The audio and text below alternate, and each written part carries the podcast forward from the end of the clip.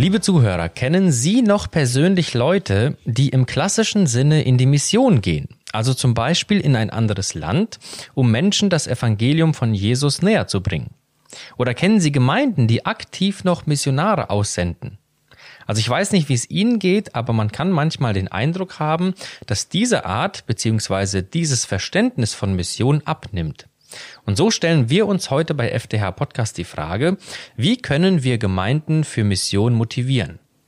Über dieses sicherlich komplexe Thema spreche ich heute mit Maiken Buchholz. Sie ist Dozentin für Missionswissenschaft und interkulturelle Theologie an der Freien Theologischen Hochschule in Gießen. Frau Buchholz, herzlich willkommen. Dankeschön. Hat das Interesse an Mission in den letzten 20 Jahren in den Gemeinden denn wirklich abgenommen? Also ich denke schon, wobei man dasselbe schon vor 30 Jahren gesagt hat. Aber es ist wohl so, dass die treuesten Unterstützer der Mission oft schon um die 80 Jahre sind. Hierfür sehe ich vor allem drei Gründe. Erstens, das Bild von Missionen der Gemeinde hat sich verändert. Mission hat immer mehr von ihrem Heiligenschein verloren und ist stattdessen mit immer mehr Fragezeichen versehen worden. Zweitens, das Bild von der Welt hat sich verändert. Durch die Medien erhalten wir Nachrichten über die Not aus unendlich vielen Ländern. Wie soll man da eine Beziehung zu einem bestimmten Land aufbauen? Und gleichzeitig wissen wir immer mehr über die komplexen Zusammenhänge hinter den Situationen in den einzelnen Ländern. Da fragt man sich dann, ob die Vorstellung nicht zu naiv ist, dass da einer einfach losziehen und irgendwas in der Welt verändern kann. Und drittens, das Bild von Deutschland hat sich verändert. Das Bewusstsein dafür ist gewachsen, dass Deutschland Missionsland ist. Pioniermission findet direkt vor unserer Haustür statt. Es gibt heute so viel spannende missionarische Neuaufbrüche in Deutschland, dass Christen mit Pioniergeist hier genug Aufgaben finden. Aber was kann man Ihrer Meinung nach jetzt gegen dieses abnehmende Interesse an Mission tun? Also erstmal will ich unterstreichen, wie der dritte Grund gezeigt hat, diese Entwicklungen sind kein Grund zum Jammern. Sie haben ihre Berechtigung. Ich finde sie sogar alle drei gut. Und wohlgemerkt, ich halte es für viel zu pauschal, irgendwelche geistlichen Mängel in den heutigen Gemeinden als Grund dafür zu nennen, dass das Interesse an Mission abnimmt. Es gibt in unseren Gemeinden viele Christen voller Leidenschaft dafür, Neues zu wagen, um Menschen mit Jesus bekannt zu machen. Das zeigen zum Beispiel die Hingabe und Kreativität, mit der viele Gemeindegründungen und missionarische Projekte in Deutschland gestartet werden aber natürlich auch die zahlreichen Christen, die nach wie vor in andere Länder aufbrechen. Wenn es um klassische äußere Mission geht, so sehe ich das Problem vor allem in der Kommunikation. Wir müssen neue Wege finden, von Mission zu reden, denn die alten Vorstellungen und Geschichten von Mission und Missionarsein passen oft nicht in die Realität unserer Welt der Globalisierung und Säkularisierung. Ich muss an dieser Stelle unbedingt anmerken, dass viele Missionswerke in Deutschland das Problem ähnlich sehen und in den letzten Jahren viel dafür tun, das Anliegen der Mission Gemeinden neu zu vermitteln, so dass es für heute relevant ist. Was glauben Sie, warum passen die alten Vorstellungen von Mission heute nicht mehr? Also als ich Teenager war, da sprach man einfach von Entwicklungshilfe und meinte selbstverständlich, dass wir Weiße Menschen in anderen Kontinenten helfen, weil wir mehr haben als sie. Und genauso reist ein Missionar eben aus seinem christlichen Land in fremde Länder, weil er das Evangelium kennt und die Menschen dort nicht. Das war eine einfache Logik und bewirkt eine einfache Motivation. Es ist mein Auftrag, denn wer kann es sonst machen? Heute sprechen wir, ganz richtig, von partnerschaftlicher Zusammenarbeit. Und auch Mission geschieht von allen Kontinenten zu allen Kontinenten. Christen aus Brasilien, Nigeria und den Philippinen schicken Missionare nach Deutschland und spenden, damit Menschen in Deutschland Jesus kennenlernen können. Und vielleicht hören wir zugleich von Ländern, in denen viele Menschen Christen werden, ohne dass Missionare dabei eine entscheidende Rolle spielen.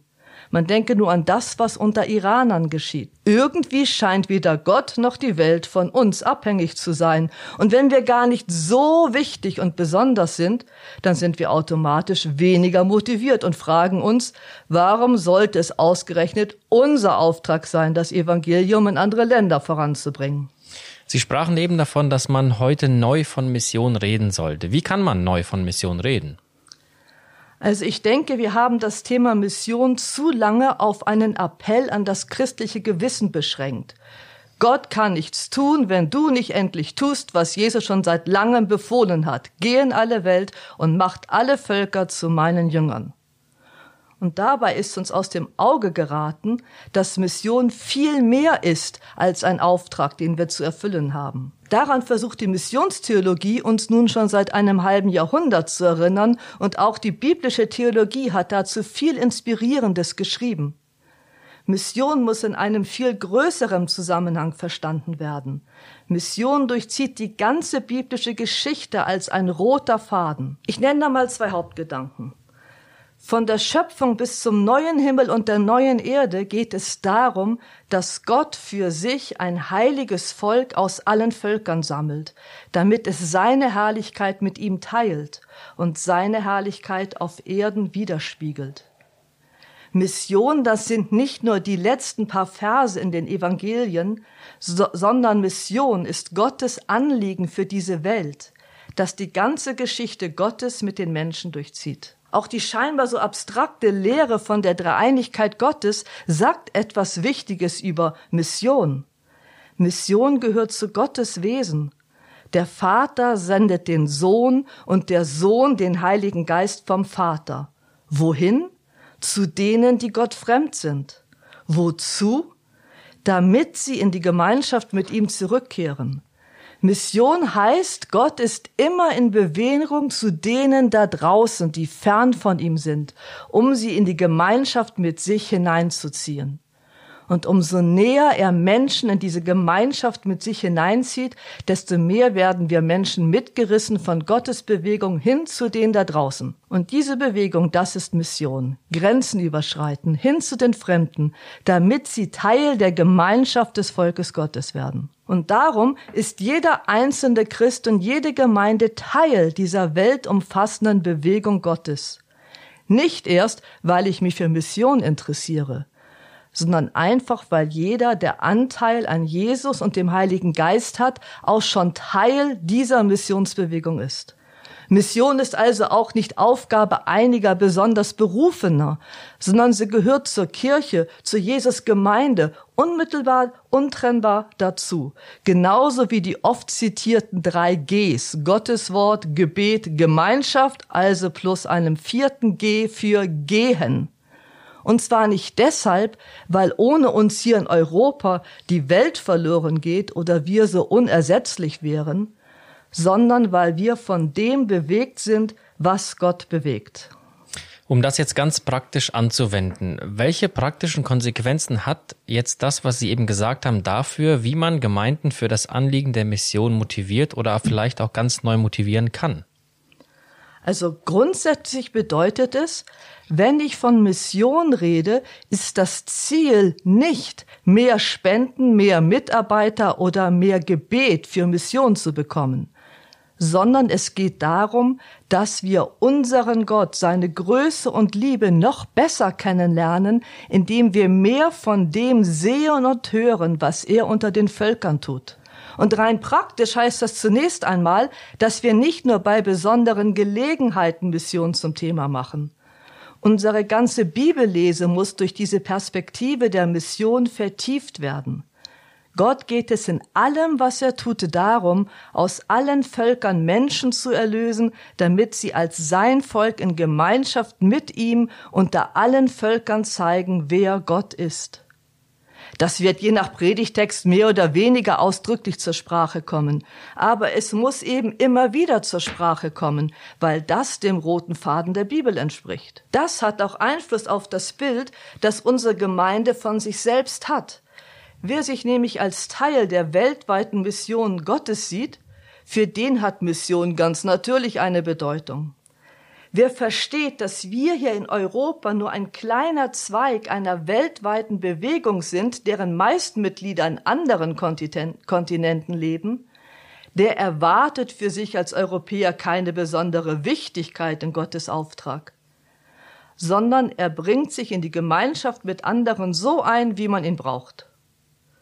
So dann ist auch entscheidend, dass wir nicht nur lehren, dass Mission so selbstverständlich zum Wesen der Gemeinde gehört wie Gottes Wort, Gebet und Gemeinschaft, sondern es muss auch Konsequenzen dafür haben, wie, wie wir mit den praktischen Fragen der Mission umgehen. Ich finde es zum Beispiel super, dass in meiner Gemeinde von Missionaren als unsere Mitarbeiter international gesprochen wird. Die Arbeit der Missionare in anderen Ländern ist ein Teil unserer Arbeit, genauso wie die Arbeit mit Kindern, mit Jugendlichen, mit Senioren und so weiter vor Ort. Da arbeiten ja auch nicht alle mit und trotzdem ist es die Arbeit von uns allen. Und weil es unsere Arbeit ist, kann man uns auch ehrliche Informationen über diese Arbeit zumuten. Damit nimmt man die Gemeinde ernst als Leute, die die Missionsarbeit mittragen, die dazu stehen als ihre gemeinsamen Aufgabe, egal wie es gerade läuft und die man nicht immer wieder mit tollen Geschichten bei der Stange halten muss, in denen der Missionar als Hauptrolle dasteht. Ich bin überzeugt, dass die Identifikation mit einer Missionsarbeit wächst, umso mehr man sich ein realistisches Bild davon machen kann. Und dazu gehört regelmäßig gute Information. Fünf Minuten alle paar Monate ist wichtiger als ein langer Missionsvortrag. Sehr gut finde ich das Modell, dass jeder Mitarbeiter international einen Informationspartner in der Gemeinde hat, der regelmäßig mit ihm telefoniert oder skypt und dann in diesen fünf Minuten im Gottesdienst die Gemeinde informiert oder eine kurze Videonachricht mitbringt. So ist eine persönliche, konkrete Beziehung zur Missionsarbeit gegeben. Denn Mission besteht nicht im Einsammeln und Überweisen von Spendengeldern, sondern Mission geschieht, indem Menschen Menschen aus ihrer Mitte zu ihnen ursprünglich fremden Menschen schicken. So sehen wir es bei Jesus. Und durch das Einbeziehen und Überlegungen und Herausforderungen, die Missionare so bewegen, versteht eine Gemeinde nach und nach, welchen Sinn jede Art der Missionsarbeit im Ganzen hat angefangen von der Finanzierung über Sprache lernen bis hin zum konkreten Arbeitsalltag, der ja oft innerhalb eines Teams mit Einheimischen ist. Ich bin übrigens überzeugt, dass solche realistischen Informationen über Mission auch der beste Weg sind, um mehr Mitarbeiter für die Mission zu gewinnen. Überhöhte Vorstellungen von der Rolle eines Missionars halten viele davon ab, sich nach Einsatzmöglichkeiten zu erkundigen, obwohl man sie so sehr gut gebrauchen könnte. Und gut informierte Gemeindemitglieder können Mitchristen Mut machen, in Richtung Mission zu denken. Und sie werden sich dann gemeinsam mit diesen potenziellen Missionaren auch Gedanken über die nötigen Finanzen machen. Hm, vielen Dank für diese praktischen Hilfestellungen und Impulse. Vielleicht zum Abschluss noch eine Frage zu einem Thema, das immer wieder schon durchgeklungen ist in Ihren Ausführungen. Wie verhält sich nun Mission im Ausland zu Mission in Deutschland? Also Mission bedeutet, Grenzen zu überschreiten, in fremde Gebiete zu gehen, egal wo das geografisch verortet ist. Es ist genau derselbe Mindset, der Christen bewegt, in neue Gebiete in Deutschland zu gehen, wie in andere Länder zu reisen. Wenn ich ans andere Ende der Welt reise, um dort mit an der Gemeinde Jesu zu bauen, dann möchte ich doch, dass diese Gemeinden dann in ihrem Land immer wieder in neue Gebiete gehen.